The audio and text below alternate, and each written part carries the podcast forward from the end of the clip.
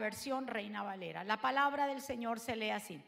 Cuando pues el Señor entendió que los fariseos habían oído decir, Jesús hace y bautiza más discípulos que Juan, entonces dice entre paréntesis, aunque Jesús no bautizaba sino sus discípulos, salió de Judea y se fue otra vez a Galilea.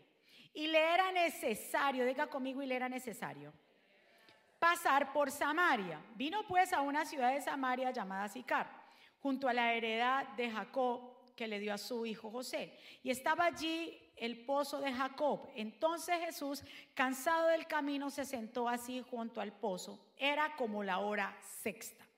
Vino una mujer de Samaria a sacar agua y Jesús le dijo, dame de beber. Pues sus discípulos habían ido a la ciudad a comprar de comer.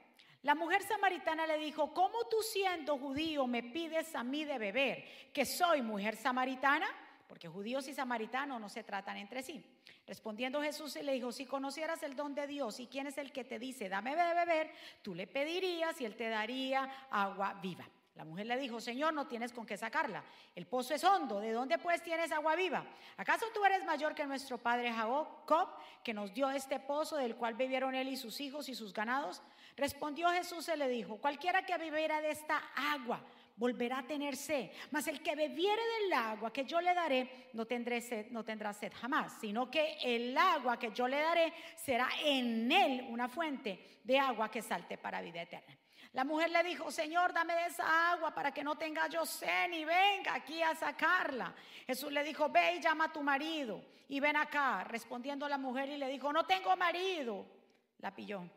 Jesús le dijo, bien has dicho, no tengo marido, porque cinco maridos has tenido y el que tiene no es tu marido, pues has dicho con verdad.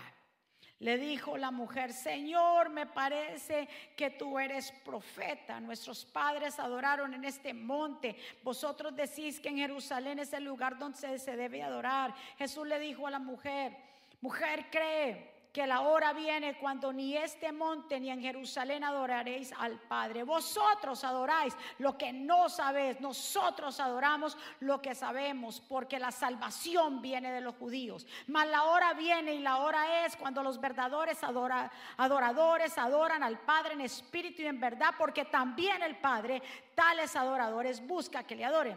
Dios es espíritu y los que lo adoran en espíritu y en verdad es necesario que le adoren. Le dijo la mujer, sé que ha de venir el Mesías llamado el Cristo. Cuando Él venga, nos declarará todas esas cosas. Verso 26, el verso clave del mensaje. Jesús que le dijo, yo soy el que habla contigo. Entonces, esto, en esto sus discípulos, en esto vinieron sus discípulos y se maravillaron de que hablaba con una mujer. Qué cosa tan rara, ¿no? Sin embargo, ninguno dijo, ¿qué preguntas? ¿O qué hablas con ella? Entonces la mujer dejó su cántaro y se fue a la ciudad y dijo a los hombres, venid y ver a un hombre que me ha dicho todo cuanto he hecho. ¿No será este el Cristo? Entonces salieron de la ciudad y vinieron a él. Entre tanto los discípulos le rogaron diciendo, rabí, come. Y él dijo, yo no tengo una comida que comer. Vosotros, no, yo tengo una comida que comer que vosotros no sabéis. Entonces los discípulos decían unos entre sí, ¿le habrá traído alguien de comer? Jesús le dijo, mi comida es que haga la voluntad del que me envió y acabe su obra. ¿No decís vosotros, aún faltan cuatro meses para que llegue la siega? He aquí os digo, alzad vuestros ojos, mira los campos porque ya están blancos para la siega. Y el que ciega recibe salario y recoge el fruto para vida eterna, para el que siempre goza juntamente con el que ciega. Porque esto, en esto es verdadero el dicho. Uno es el que siembra, el otro es el que ciega. Yo he enviado a cegar lo que vosotros no labraste. Otros labraron, vosotros habéis entrado a sus labores. Pero mira el verso 42, en el 40. Entonces vinieron los samaritanos a él y le rogaron que se quedase con ellos. Y se quedó allí cuántos días? dos días y creyeron muchos más por la palabra de él. Y decían a la mujer, ya, ya no creemos solamente por tu dicho, porque nosotros mismos hemos creído y sabemos que verdaderamente este es el Salvador del mundo, el Cristo. Que el Señor nos bendiga a través de su palabra, que el Señor añada bendición a nuestra vida. Padre, hemos llegado aquí en este día, en este lugar. Aquí estamos tus hijos, hemos llegado para adorarte, para exaltarte. Disponemos nuestras mentes y nuestros corazones a recibir tu palabra. Tu palabra es santa, bendita, la que nos llena, la que nos transforma, es la que cambia nuestra manera de pensar y así cambia nuestra manera de vivir. Padre, declaro que esta semilla será plantada en cada corazón y producirá a nosotros mucho fruto. Yo me pongo a un lado para que tú te establezcas mi Señor, y que pases un carbón encendido por mis labios. Señor, yo solamente soy un instrumento, tu palabra es la que hace efecto, Señor. Gracias por las vidas que están aquí, las vidas que se conectan en diferentes lugares, en el nombre poderoso de Jesús. Y el pueblo del Señor dice, amén. Yo soy el que habla contigo, es el tema. Miremos aquí que yo le dije que el verso clave era el verso 26. Pero empecemos, valga la redundancia, desde el principio. Dice bien claro en el verso 4 que a Jesús le era necesario pasar por Samaria. ¿Sí? La Biblia específicamente nos habla que era necesario.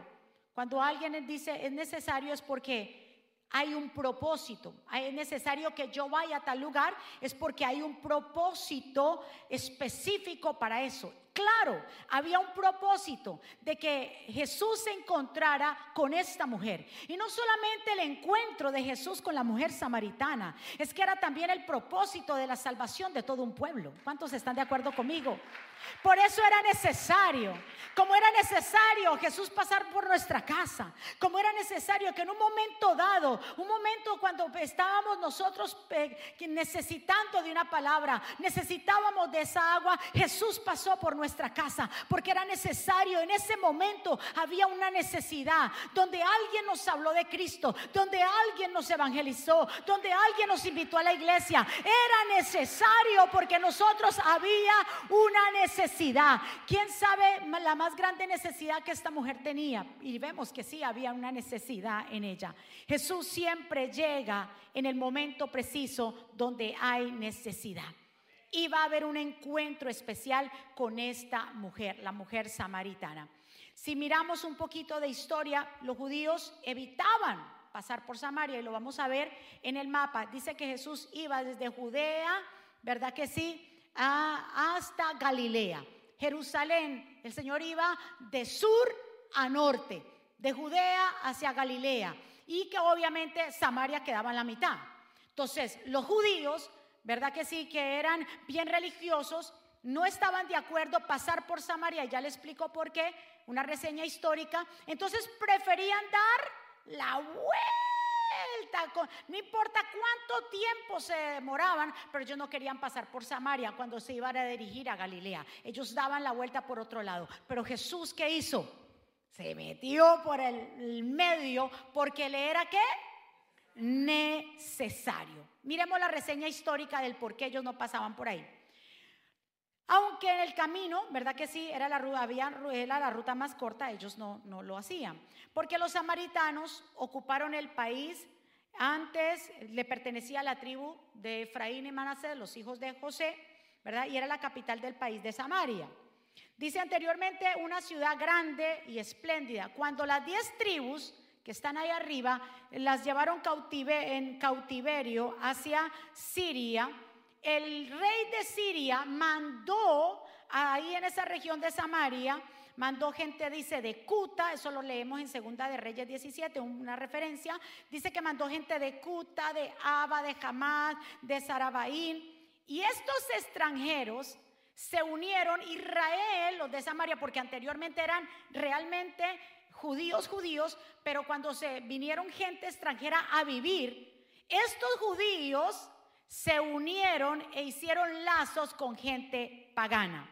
Entonces ya los han considerado como ya no judíos judíos, sino como mestizos y fueron despreciados por los judíos. Incluso fueron más despreciados, los judíos los despreciaban más que un gentil, porque ellos tenían una mezcla de ser judío con ser pagano. Tenía una mezcla de ritos judíos y también idólatras cosas paganas. Entonces ellos decían, no, ellos son mestizos, una mezcla, no queremos saber nada de ellos, ellos son abominables y detestaban pasar por ahí. Entonces los samaritanos incluso también lo detestaba en un momento porque cuando se eh, estaba Edras eh, tratando de, de, nuevo realizar eh, o construir el altar de Dios, los mismos samaritanos fue que se opusieron. Entonces vemos de nuevo el encuentro con la mujer samaritana. Ahora entendemos por qué ellos no pasaban por ahí. Jesús y sus discípulos llegan a este pueblito llamado Sicar. Y allí había un pozo de agua que hace mucho tiempo había pertenecido a Jacob. Miremos la descripción de este encuentro entre eh, la mujer y, el Señor. ¿Qué hora eran? Ahí la Biblia lo dice, ¿qué hora era? La sexta. ¿Sabe qué hora era la hora sexta? Porque ahí está escrito en, arameo o bien en griego. Y la hora sexta es las 12 del mediodía. El pleno sol. ¿Quién salía a las 12? Las mujeres no acostumbraban a salir a las 12 del mediodía porque las mujeres, ese era, eh, el oficio de la mujer en ese tiempo. Ir al pozo y recoger agua y traerla para su casa, alimentar a su familia. Pero ellas salían ya cuando el sol había bajado. Pero esta joven, esta señora, esta muchacha, esta mujer sale al mediodía, o sea, a las 12. Y obviamente si sale a las 12 era el peor el momento, hora para salir, porque había un calor impresionante. Esto nos daba a entender de que ella realmente salía esa hora porque no quería encontrarse con nadie. Ella evitaba encontrarse con las personas. ¿Por qué ella evitaba encontrarse con las personas? Por la vida en que ella vivía. Tal vez ya sabían que había tenido cinco maridos y que con el que estaba tampoco estaba casada. Entonces la gente tal vez la miraba mal, esta ya tiene el sexto, nunca se casó y viene otro, es una promiscua. Y ella ya que estaba tal vez cansada de que la juzgaran, de que la miraran, y andaba escondida y se fue a buscar agua a las 12 del mediodía y no le importó ese calor terrible que hubiera. Pero ¿y quién se puede escapar cuando Dios tiene un propósito y encuentro con Dios? Nadie se podrá escapar, aunque tú y yo nos escondamos, aunque nos vamos para la conchinchina, aunque nos metamos debajo de un puente. Cuando Dios tiene un propósito con su pueblo, Dios nos saca de ahí. ¡Uh! ¡Ay Dios! Oye, ella evitando a la gente y nada más se encuentra con el rey de reyes, señor de señores. Yo no sé quién está entendiendo aquí algo. Ella que, oye, ella evitando a la gente chismosa y se encuentra con el que va a cambiarle la vida. Tú no sabes, mi amado hermano, que cuando llega Jesús a nuestra vida, Él lo cambia todo, lo renueva todo, transforma todo. Ay Señor, cuando hay un llamado de parte de Dios, nadie podrá evitar que Dios salga al encuentro. Olvídate de eso. ¿No ves que esa gente que saben que, que Dios, Dios tiene un llamado para ellos y siempre o están apartados o están ahí con el corazón que no quieren, siempre se encuentra un letrero por ahí y dice, Cristo te ama. Ay, Dios mío. Y siempre se sientan a alguien al lado y dice, ay, sí, yo soy cristiano o soy cristiana. O siempre quieren evitar pero siempre les llega la palabra. Siempre van a poner la radio y quieren poner algo y les sale una canción cristiana. Dice, pero ¿y qué pasa, Señor? Es Dios buscándote. Siempre viendo la televisión y por ahí sale un evangelista hablando. Te dice, pero ¿y qué fue? Donde quiera, cuando Dios tiene el ojo puesto sobre una persona, siempre le llega la palabra. Le llega un texto que usted dice, incluso le podemos mandar un texto de lo que mandamos acá. Y usted dice, esa era la palabra que yo estaba en siempre Dios. Siempre nos sale al encuentro porque Él nos ama demasiado. ¿Cuántos están de acuerdo conmigo? ¿Cuánto le otro aplauso fuerte? Jesús va a esta ciudad, las descripciones de lo que pasa. Dice Jesús estaba cansado del viaje y se sentó. ¿Dónde específicamente se sentó Jesús? En el pozo. ¿Qué significa? La estaba esperando. Mamita, usted está escondiendo, espérese que yo la voy a esperar aquí. Espérese. Y mandó a los discípulos para que fueran a buscar comida al pueblo. Y ella llega en ese preciso momento a sacar agua. Cuando le sale, escuche muy bien, cuando Dios le sale al encuentro o nos ha salido a nosotros al encuentro es porque tiene un propósito, porque Él sabe que Dios te va a usar, porque vas a ser un canal de bendición. Y Dios cuando nos sale en encuentro es por eso que primeramente Dios comienza a tratar con nuestra vida porque Él quiere que nosotros seamos hombres y mujeres estables, que estemos emocionalmente estables, eh, con nuestras familias estables, físicamente estables. ¿Por qué? Porque Dios nos va, no nos va a enviar a una gran misión si nosotros no tenemos la cabeza enfocada al llamado de Dios. Dios primero pone todo qué? En orden. Dios quería organizar la vida de esta mujer. Porque eso es lo primero que Dios viene a hacer en nuestra vida. Dios pone en orden. Dios no, no, Dios es un Dios de orden. Y cuando Él sabe y nos hace el llamado, lo primero que organiza en nuestra vida nuestra vida familiar, nuestra vida espiritual, nuestra vida en todos los sentidos. Porque Dios, para nosotros poder ser un canal de bendición, primero tiene que tratar desde adentro hacia fuera. ¿Quién empieza la conversación aquí, Jesús o ella? Jesús. Jesús es el primero. Jesús hace el rompehielo, ¿verdad? Cuando hacemos nuestras reuniones, ¿qué hacemos nosotros? Como hay gente que venía así, otra que viene así, otra que viene que, que, lo invitan a una iglesia y que me piensa que le vamos a, caer encima. La gente que a veces se le invita a la iglesia piensan que le vamos a caer encima y ¡fuá! ¡Cristianos! No, aquí no se le cae encima a nadie, a usted lo invitan y aquí viene a gozarse en la palabra del Señor, ¿verdad? Y cuando hacemos nuestras reuniones, como la gente viene de afuera, hacemos con lo que se le llama ¿qué? Un rompehielo. Preguntas para que la gente vaya relajándose, metiéndose en la onda. Ese principio del rompehielo lo aprendí de Jesús, porque Jesús rompió el hielo con esta mujer. Él no esperó a que ella le fuera a dirigir la palabra porque no lo iba a hacer, pero Jesús le dirige la palabra y Jesús lo primero que le dice a ella que fue, dame de beber. Dios siempre es el primero en nuestra vida. Él nos llama a nosotros y nosotros acudimos. Nosotros incluso lo amamos a Él porque Él nos, amamos, nos amó primero. Siempre Dios es el que da el primer paso. Él es el primero en todo. Y yo le doy gracias a Él por eso. Porque si fuera por nosotros, nosotros no lo hubiéramos buscado. Él nos buscó primero y por eso hoy estamos aquí hoy. Vamos, dale el aplauso fuerte. Escuche muy bien. Es igual como cuando Jesús le salió al encuentro a Saulo, ¿verdad? Llamado Pablo en Hechos 9. Dice que yendo por el camino aconteció que al llegar cerca de Damasco, Repentinamente le rodeó un resplandor de luz del cielo y cayendo en tierra oyó una voz que le decía, Saulo, Saulo, ¿por qué me persigues? Y él dijo, ¿quién eres, Señor? Y él le dijo, yo soy Jesús quien, te, quien tú persigues. Dura cosa te es dar cosas contra el aguijón. Él temblando temeroso dijo, Señor, ¿qué quieres que yo haga? El Señor le dijo, levántate y entra a la ciudad y te diré lo que debes hacer. Jesús le salió al encuentro a Pablo. ¿Por qué? Porque Pablo era un perseguidor de la iglesia. Pablo iba a ir a Damasco a seguir, ya tenía cartas para ir a apresar a los cristianos y matarlos. Él era un matador de cristianos. Pero cuando él iba con esas intenciones hacia allá, ¿quién le salió el encuentro? Jesús, como lo salió en el encuentro a nosotros. Hay personas que nos han llamado y nos han dicho en el momento que yo me iba a suicidar, vino de repente una voz, en el momento que yo iba a hacer una, una decisión brutal, vino el Señor, alguien me llamó, alguien me buscó, porque Dios es un Dios que siempre llega a tiempo, que siempre nos habla, que siempre nos llama. El problema es que no estamos a y no estamos escuchando.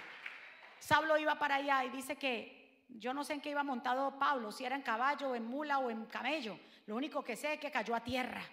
Y que ahí dice bien claro que él escuchó la voz, escuche muy bien, de parte del Señor. Y le dijo, ¿quién eres, Señor? Le dijo Pablo y el Señor le dijo, dura cosa te dar es cosas contra el aguijón. Coses contra el aguijón. ¿Qué significa? ¿Sabe qué significa la palabra coses o coses? Dar patadas. Eso, coses imagínese usted dar una patada contra un aguijón. Y cuando habla aquí el aguijón, se está haciendo la referencia que cuando anteriormente se araba la tierra se tenían que tener dos bueyes, que era lo que era el yugo. Y la persona que araba los bueyes con el yugo tenía una cuestión que se llamaba el aguijón, ahí está en la foto. El aguijón era una cuestión, una, una, una, vara de palo, incluso al final le podían poner como una punta para que si el buey no que se quería descarrilar de la hilera, el, la persona lo punchaba o lo, lo, lo, lo chuzaba. Entonces aquí el Señor le está diciendo, Pablo, te es cosa dura dar, imagínese patadas, y el, y el buey hacía eso. Con tal de que rebelarse, el buey no le importaba y daba patadas en el aguijón y lo que hacía era que qué? Se hacía más daño. Y lo que le estaba diciendo el Señor al apóstol Pablo era, con tu actitud lo único que estás haciendo es hacerte mal. Nosotros con ignorar a Dios lo que estamos haciendo es hundiéndonos nosotros con nuestra terquedad de darle la espalda a Dios, de no salir de, del lugar ese donde estamos ahí, en el lugar de depresión, de pecado, nos estamos haciendo mal. ¿Por qué? Dice el Señor, Pablo, esta actitud tuya lo que está es deteriorando tu vida. Y hoy el Señor nos está diciendo esa actitud de ignorar a Dios en nuestra vida, nosotros mismos nos estamos haciendo daño. Es por eso que es necesario que hoy el Señor nos está diciendo, yo soy el que habla contigo.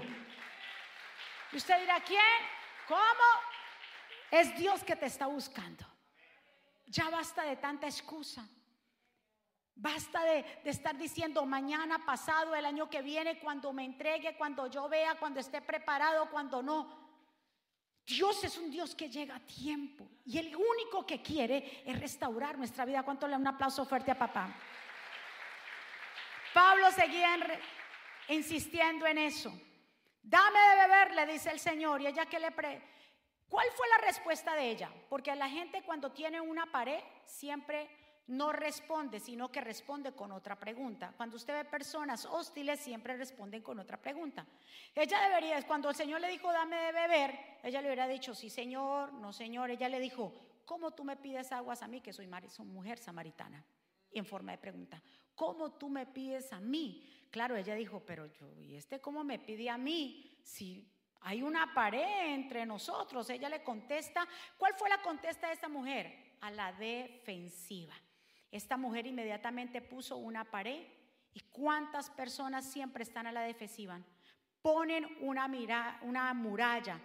Evitan que los confronten con su realidad y le preguntan a Dios, ¿cómo tú me llamas si yo estoy en esta condición? Es que Dios no me toma en cuenta, ¿cómo Él me va a hablar? ¿Cómo Él se va a dirigir a mí si yo estoy en esta condición? Dios no ve tu condición. Lo que Dios ve es que tú tienes un llamado y que Dios quiere restaurarte y que Dios quiere levantarte. Si Dios viera nuestra condición, a ninguno nos llamaría porque todos estamos destituidos de la gloria de Dios. Si Dios nos llamara por nuestra condición, nunca seríamos llamados. Dios no mira nuestra condición, Dios mira lo que va a hacer contigo y conmigo. Y Dios estaba mirando lo que iba a hacer con esta mujer. Mueva la persona que está a su lado. Dios no mira tu condición. Es que soy demasiado pecador, todos aquí somos pecadores y el que esté libre de pecado que trile la primera piedra. Porque el único santo, santo de reyes, de reyes, el Señor de señores, se llama Jehová de los ejércitos. Ella tenía una pared tras que sale al mediodía para que nadie la vea. Y luego le contesta al Señor a la defensiva y con otra pregunta. Y que Jesús le dice, Tú no sabes quién soy yo. Si me supieras, si tú supieras quién soy yo, me pedirías de esa agua y yo te daría de esa agua de vida. Porque en realidad, ¿sabe qué es lo que pasa? En realidad, si nosotros supiéramos quién es Dios en nuestra vida, dependeríamos más de Él. Yo no sé de usted, pero si de verdaderamente conociéramos a Dios, por eso le dijo, tú no sabes con quién estás hablando, porque si supieras me pedirías. Y hay mucho cristiano que no ha entendido quién es Dios en su vida y anda preocupado, anda cabizbajo, anda mirando cómo hace para aquí, cómo hace para allá, como decía el pastor, cómo se muda, cómo hace. ¿Usted cree que un cristiano debe moverse porque simplemente allí paga más, allí aquí paga menos. El cristiano que se mueva por la economía no es cristiano. El cristiano debe dejarse llevar porque Dios le diga. No es que todas las señales pintan para allá. Aunque todas las señales pintan, el diablo también se disfraza como ángel de luz. Ángel de luz. Es que tú recibas confirmación. Es que mi corazón, no, tu corazón está aferrado a algo material. El Dios cuando nos posiciona en un lugar, cuando Dios nos planta en un lugar, Dios nos hará fructificar. ¿Cuántos están de acuerdo conmigo? ¿Cuántos alaban a Dios? Lo mismo la respuesta. Ay, es que tú no sabes con quién tú hablas. Y ahí hay gente, Dios le está hablando y no conoce a Dios. Y es por eso que si tú los ves depresivos, los ves cabizbajo, los ves que ya van a tirar todo, que yo no sé qué voy a hacer y ahora qué va a hacer con mi vida. Que ella le dice, tú no tienes con qué sacar agua, ¿cómo vas a darme de esa agua? Pero ella iba como, óyeme, pero es a la frente con Jesús. Era como una conversación de tira y ella, pero ¿cómo tú me, si tú no tienes aparte, ¿cómo tú me vas a dar de esa agua? ¿Por qué tú me hablas? Y ahora usted ni siquiera tiene cántaro, mijo. Todo eso ella ahí con la defensiva, porque así anda la gente. Cuando anda escondiéndose, anda a la defensiva, hermano. Hace tiempo que no lo veo. Yo sirvo todavía al Señor. Usted ve cristianos que uno ve, que los ve contentos, pues no, uno los tiempo no los ve y uno los ve, oh hermano, lo extrañé. Sí, pero yo oraba en mi casa también. Lloraba, yo no me he desapartado de Dios. Oye, es una cosa, a la defensiva. Y esta mujer eso es lo que estaba porque ella sabía que necesitaba un cambio. El ser humano sabemos cuando estamos haciendo las cosas mal. El ser humano sabemos cuando nos estamos portando mal con Dios. Y todo lo que de pronto se habla aquí dice, ay, me la están tirando a mí. No es Dios hablándote a ti. ¿Cuánto le da un aplauso fuerte? Es Dios hablándote a ti y a mí. Pero me gusta lo que Jesús, escucha muy bien, le dice, ya casi para terminar. Nunca más tendrás sed si tú bebes de esta agua, porque esa agua es como un manantial que brota para vida eterna. Dijo, mi hija, esa agua que tú tienes ahí te da sed, pero la que yo te brindo, yo me imagino y ella dirá, pero no tiene cántaro. ¿Qué, qué, qué es esto? ¿Cómo que agua? Tú me estás hablando a mí. Y él le dice, pero lo que a ella más le llamó la atención fue que él le dijo, yo te voy a dar un agua. Y de esa agua, si tú la tomas, jamás volverás a tener sed. ¿Sabe qué le llamó a ella la atención de esa conversación? Que le dijo, ya no más volverás a tener sed. Ella pensó y dijo, ya no tengo que volver al 12 del mediodía. Ya no tengo que ir a hacer esa caminata tan terrible. Ya no tengo que ver a la gente que me esté mirando a mí como la cosa más rara por ser pecadora. Ya no tengo que enfrentarme a los comentarios. Esa agua que Él me va a dar ya no volverá a tenerse jamás. Ella estaba pensando de una agua literal, pero Dios le estaba hablando de otra cosa más profunda, más fuerte, más bella, más hermosa que la que nosotros tenemos. Escucha muy bien. Eh, ¿Sabe por qué? Porque ella le dijo, porque le dijo al Señor, dame de esa agua para que no tenga que venir a sacar más. Entonces, ¿qué fue lo que a ella le llamó más la atención? Que ya no volvería al mediodía y se iba a habitar toda esa gente. Ella quería esconderse de la realidad, no quería encontrarse nadie, pero se encontró con el dador de la vida, quien iba a restaurar su vida. ¿Qué quiere decir Jesús con que no volveremos a tener sed jamás? No está hablando y no se refiere a que no vamos a tener dificultades. No, no se refiere a eso, sino que el agua que Él daría va a estar disponible continuamente, de modo que cualquiera que tuviese sed pudiera beber de inmediato. Eso se refiere, que el, agua está disponible. Tú y yo tenemos la palabra. Jesús está disponible. Jesús está para ti, para, ay, yo lo sé. Jesús está para ti, para mí. Es solamente decir, yo quiero tomar de esa agua. ¿Cuántos quieren tomar de esa agua? Esa agua no se consigue allí, ni allí. Esa agua está dentro de nosotros. Ay Dios, alabe, alabe, alabe, alabe. Alabe a Dios, porque esa agua está dentro de nosotros.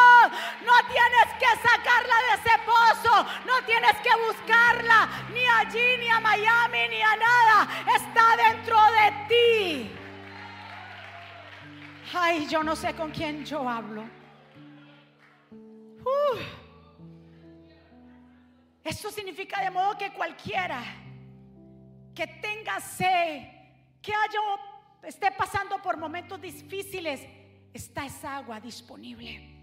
Muchos cristianos nunca parecen haber entendido esta verdad. Nunca se dan cuenta de que hay un lugar, hay, un lugar donde de su sed de su interior, su sensación de inquietud, su deseo más de lo que tienen, puede quedar satisfecho de inmediato. A eso se refería. El Señor dijo, ya no tienes que viajar hasta acá escondiéndote porque hay una centro ese.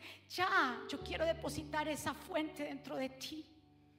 Que si pasas por dificultades, estoy ahí para ti. Que si haces un clamor y estás preocupado por algo, clama a mí, yo te responderé. Yo estoy ahí para ti. Yo soy esa agua. Que si estás pasando momentos difíciles, yo voy a estar contigo. No tienes que ir ni aquí ni allá. Está dentro de ti. ¿Cuántos están entendiendo? Jesús continuó y le dijo, el agua que yo te daré será una fuente, ve, de agua que salta para vida eterna y está dentro de ti. Como es natural lo que quiere decir que el Espíritu de Dios impartirá sobre nuestra vida. Cuando tengamos esa sed, cuando haya una necesidad, Jesús está disponible. Él está. Cuando lo hemos aceptado y llevamos esa vida de comunión con Él, Él está la fuente, diga, la fuente está en mí. Yo no tengo que ir a ningún lugar más. La fuente está en Cristo. La fuente está en Él. El problema es que la gente no lo quiere entender.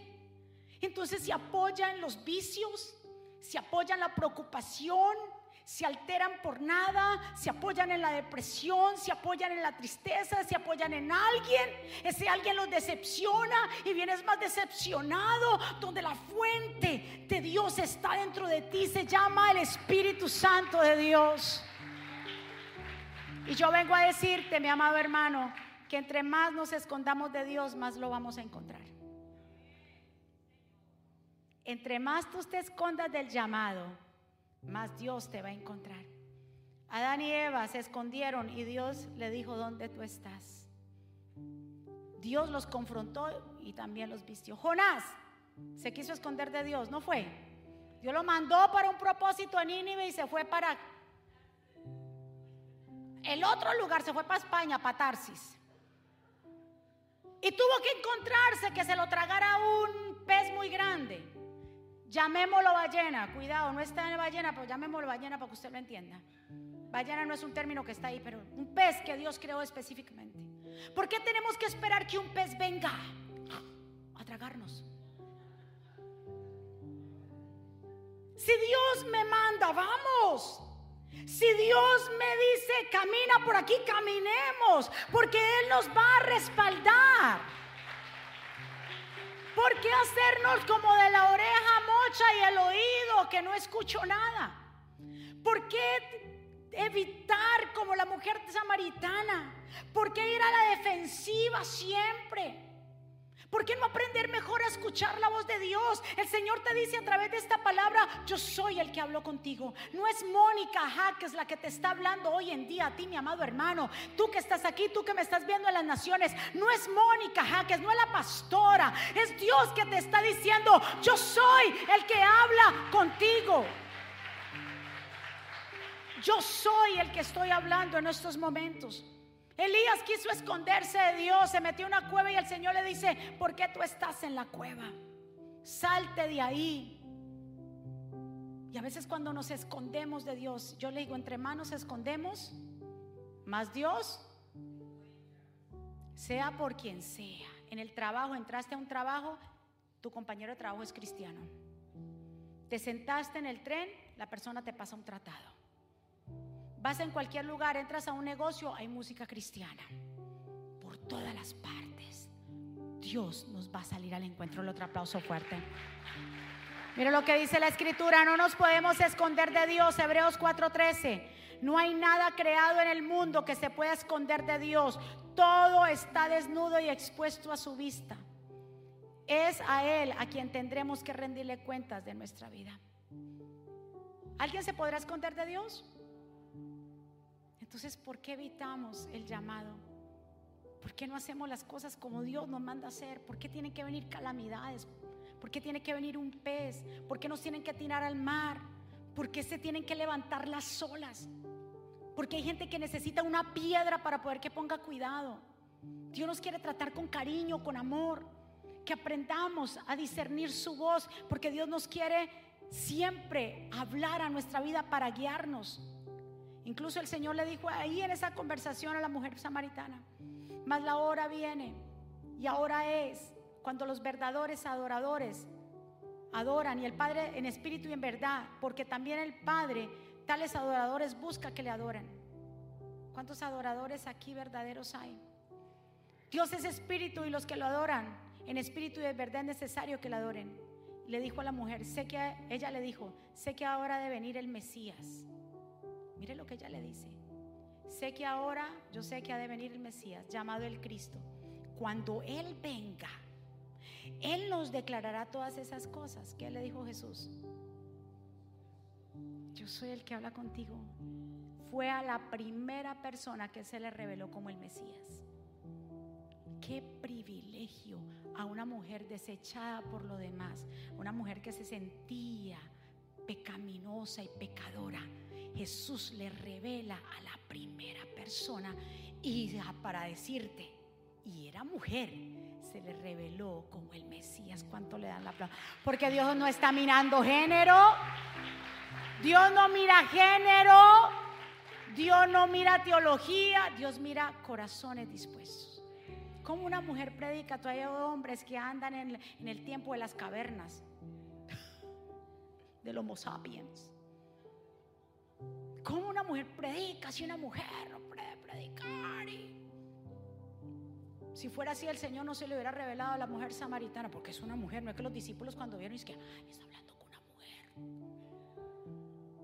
El Señor vino a romper esos paradigmas. El Señor vino a romper todas esas reglas de hombre. Dios no mira si es hombre o mujer, lo que Dios está viendo es obediencia. Y entonces Dios no, si, y si hay un hombre que no quiere obedecer, Dios a quién tiene que llamar? Al que esté disponible para él. Si Balán no quiso ver al ángel de Dios, tuvo que abrirle los ojos a la burra. Hasta las piedras salvarán. El Señor dijo, si ustedes no me quieren eh, adorar, hasta los niños comenzarán, los que están recién nacidos, comenzarán a adorarme. El Señor tenía un propósito con esta mujer como lo tiene contigo y conmigo. Era necesario pasar por dónde? Era necesario pasar por la casa de Juan. Era necesario pasar por tu casa, llámese como usted se llame, era necesario.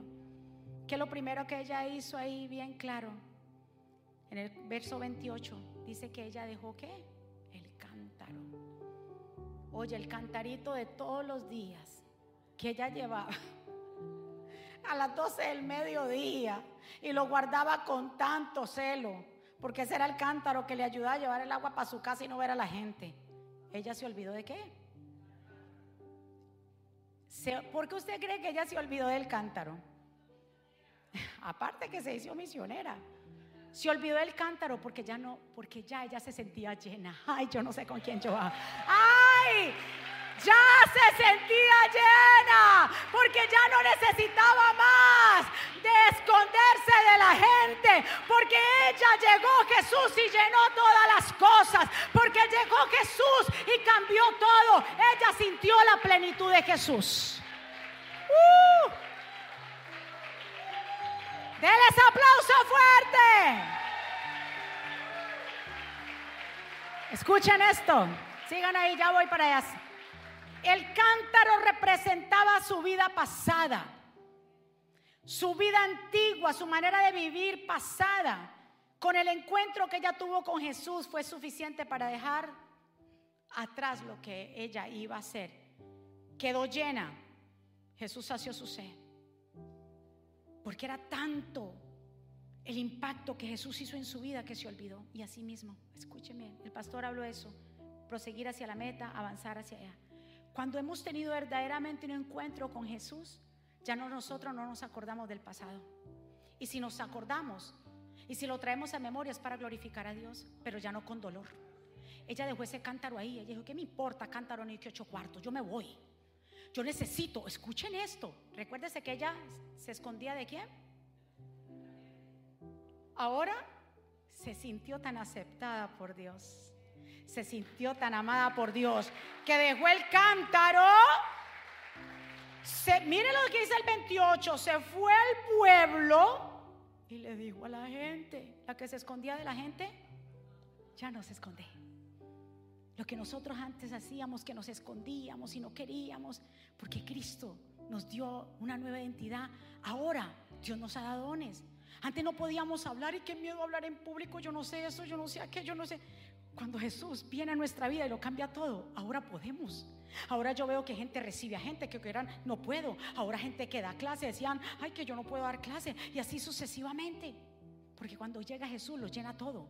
Dice, y fue a la gente y le dijo, vení. Aparte los invita, ¿qué evangelista es esta? Como dijo la hermana, qué misionera. Venid ver a un hombre que me ha dicho todo cuanto he hecho. ¿No será este el Cristo? Entonces salieron a la ciudad y vinieron a él. Yo me pregunto si tenía un mal testimonio esta mujer y la gente sabía que tenía había tenido cinco maridos y el sexto no era de ella, o sea, estaba viviendo en unión libre con este hombre. No, no, no, no era su, esposo y no tenía testimonio. ¿Cómo sería el cambio de esta mujer que todo el mundo le creyó? Acuerda que ella evitaba a la gente. ¿Cómo sería el cambio? Porque es que escúcheme, el cambio viene de adentro hacia afuera y la gente sabe lo cuando Dios ha hecho un cambio en nuestra vida. Y ella fue y le dijo, fue la primera evangelista, dijo, vengan, porque este hombre me dijo cuando él le preguntó, ve y trae entonces a tu marido para darle esta agua. Y ella que le dijo, no tengo marido. Y Jesús le dice, bien cierto, mija, usted no tiene marido porque has tenido cinco y el que tú tienes no es tuyo. Y ella dijo, uy, me parece que tú eres profeta. Me descubriste. Y fue y lo habló al mundo entero. ¿Y qué sucede ahí? Y bien claro lo dice, que cuando ella fue evangelizó, ellos todos vinieron a ver al Señor. Y dice, y muchos, verso 39 de los samaritanos, creyeron en aquella ciudad por la palabra wow, por la palabra de ella, ellos creyeron, ¿usted ve? No importa tu pasado, es lo que Dios ha hecho contigo, es lo que tú estás haciendo. Olvídate de que te señalen que fuiste esto, que fuiste aquello. Eso ya no, póngase de pie. Olvídate. Ellos creyeron por lo que la palabra de ella, por el encuentro que esta mujer tuvo. Así Dios te dice, olvídate lo que tú hayas hecho, con quién te revolcaste, con quién hiciste maldad. Si fuiste que robaste, que fuiste lo que fuiste, un orgulloso, un peleonero, que estuviste en la cárcel, que fuiste una prostituta, no importa. Tu pasado es ahora. Es ahora, diga conmigo, es ahora, es ya. Creyeron por el cambio de esta mujer. Y cuando se encontraron, el Señor les habla y le pidieron al Señor que se quedara. Usted ve, cuando Jesús llega y hace ese impacto, ¿qué decimos nosotros? Quédate conmigo. Y el Señor se quedó con ellos dos días más y evangelizó a ese pueblo. ¿Era necesario pasar por Samaria? Fue necesario pasar por tu casa. Y que tú le dices al Señor, si pasó por tu casa, dile, Señor, quédate conmigo. Dale un aplauso fuerte. Dile, quédate conmigo.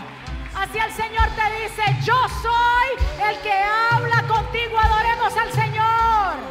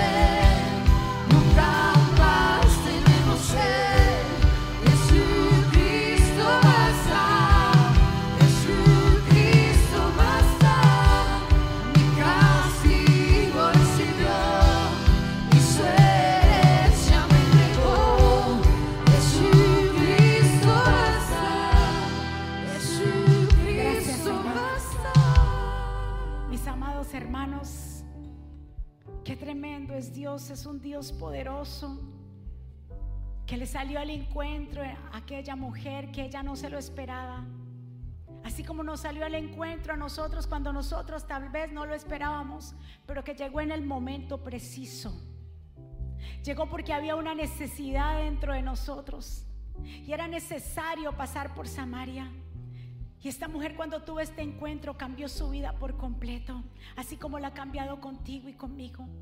Y que tengamos nosotros y mantengamos esa relación con nuestro Padre y no permitamos que las circunstancias y las dificultades y las vicisitudes de la vida nos alejen del llamado de Dios. Y que aprendamos a conocer la voz de Dios. Ella le dijo, Jesús le dijo bien claro, porque tú no sabes con quién tú hablas. Y así hay mucho cristiano. Dios le habla a través de los mensajes y no está entendiendo que Dios le está hablando a su vida. Que somos un pueblo escogido por Él. Y que si Él nos llamó es para un propósito. Así como se le apareció a Moisés en la zarza, así como estuvo esa aparición con Jacob cuando iba de camino, así como se le apareció a cada uno de los patriarcas y también hombres y mujeres en el Nuevo Testamento cuando resucitó, tuvo ese encuentro con ellos porque tenían un propósito. Dios tiene un propósito para con su pueblo. Dios te ha llamado. Son muchos los llamados y pocos los escogidos. ¿Cuántos quieren ser escogidos de parte del Señor? Señor. Entonces camina, entonces avanza, no te detengas. Esta mujer dejó el cántaro, diga conmigo, yo dejo mi pasado. Deja tu pasado, deja ese cántaro. Cuando Dios lo llena todo, ya el pasado quedó atrás. No va a afectar mi vida. Tuvo tanto el impacto que tuvo con Dios que fue y habló donde antes no quería hablar. Se sintió llena y se sintió plena. Quiero orar por ustedes, levante sus manos. Padre, en el nombre de Jesús, mira a tu pueblo que ha llegado hoy aquí un día. Te pido que tú guardes su entrada, su salida, que tú guardes su acostarse y su levantarse. Te pido, Señor, que tú te glorifiques en cada uno de ellos, Señor. Padre, gracias por los que están aquí y por los que están allá. Te pido que tú te sigas glorificando, que tú nos sigas llenando, mi Señor. Que tu voluntad se haga en el cielo como en la tierra. Y que tú fortalezcas a tu pueblo hoy en día. Que si hay una necesidad en ellos, ellos te busquen porque tú eres esa fuente de agua que salta para vida eterna, que borbotea, que salpica, que está dentro de nosotros. Está dentro de nosotros. No nos vamos a apoyar en cosas materiales, no nos vamos a apoyar en cosas sentimentales, no nos vamos a apoyar en adicciones, porque la fuente está aquí. Es tu palabra, Señor, la que nos llena. Espíritu Santo, sigue obrando en tu pueblo, Señor. Fortalece a tu pueblo, Señor, y ayúdalos. Te pido, Señor, que tú seas mostrando el camino, que nos adiestres para la batalla que tú quites toda sordera espiritual, Señor.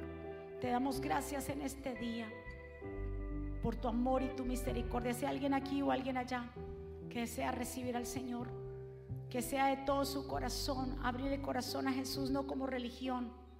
Te invito a que juntos hagamos esta oración y repitas conmigo, Señor Jesús, yo te doy gracias por mi vida. Te pido perdón por mis pecados.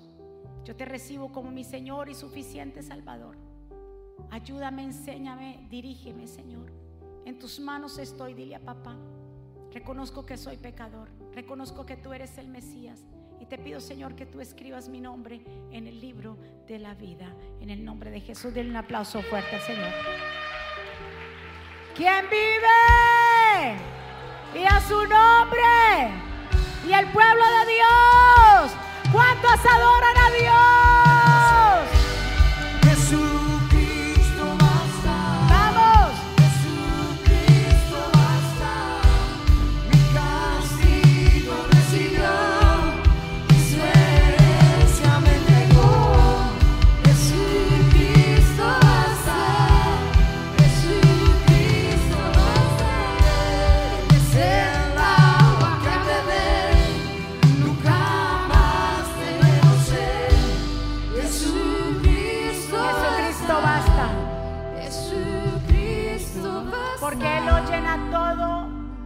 Plenitud de todas las cosas. ¿Cuántos le dan un aplauso fuerte a papá? Muchísimas gracias por estar aquí, les amamos, les bendecimos. Así que nos vamos a despedir, levante su mano hacia el cielo, Padre. Gracias por tu amor, por tu misericordia, por tu bondad. Gracias por un pueblo hermoso que ha llegado aquí hoy. Por el pueblo que también se conectan en diferentes lugares, países y ciudades. Padre, gracias por entrenarnos. Gracias por tu palabra que es santa y es viva y eficaz. Hoy salimos completamente llenos de este lugar para seguir avanzando, a ser como esta mujer, hablarles a otros de tus grandezas. Declaramos una semana bendecida, prosperada de cielos abiertos y de buenas noticias. Que tu pueblo caminará y no se cansará. Te pido una protección divina por ellos un cerco de protección alrededor de ellos y su familia. Señor, que te acuerdes de cada uno de ellos, Padre, en el nombre poderoso de Jesús. Pueblo del Señor, que Jehová te bendiga y te guarde. Que Jehová haga resplandecer su rostro sobre ti, tenga de ti misericordia. Que Jehová alce sobre ti su rostro y ponga en ti paz. Y termino con estas palabras. Vivan en gozo, sigan creciendo hasta alcanzar la madurez. Anímense los unos a los otros. Vivan en paz y armonía. Entonces el Dios de amor y paz estará con ustedes. Que la gracia del Señor Jesucristo, el amor de Dios y la comunión con el Espíritu Santo sea con todos ustedes. Dios me los bendiga, Dios me los guarde, saludados los unos a los otros. Les amamos, muchas bendiciones, gracias.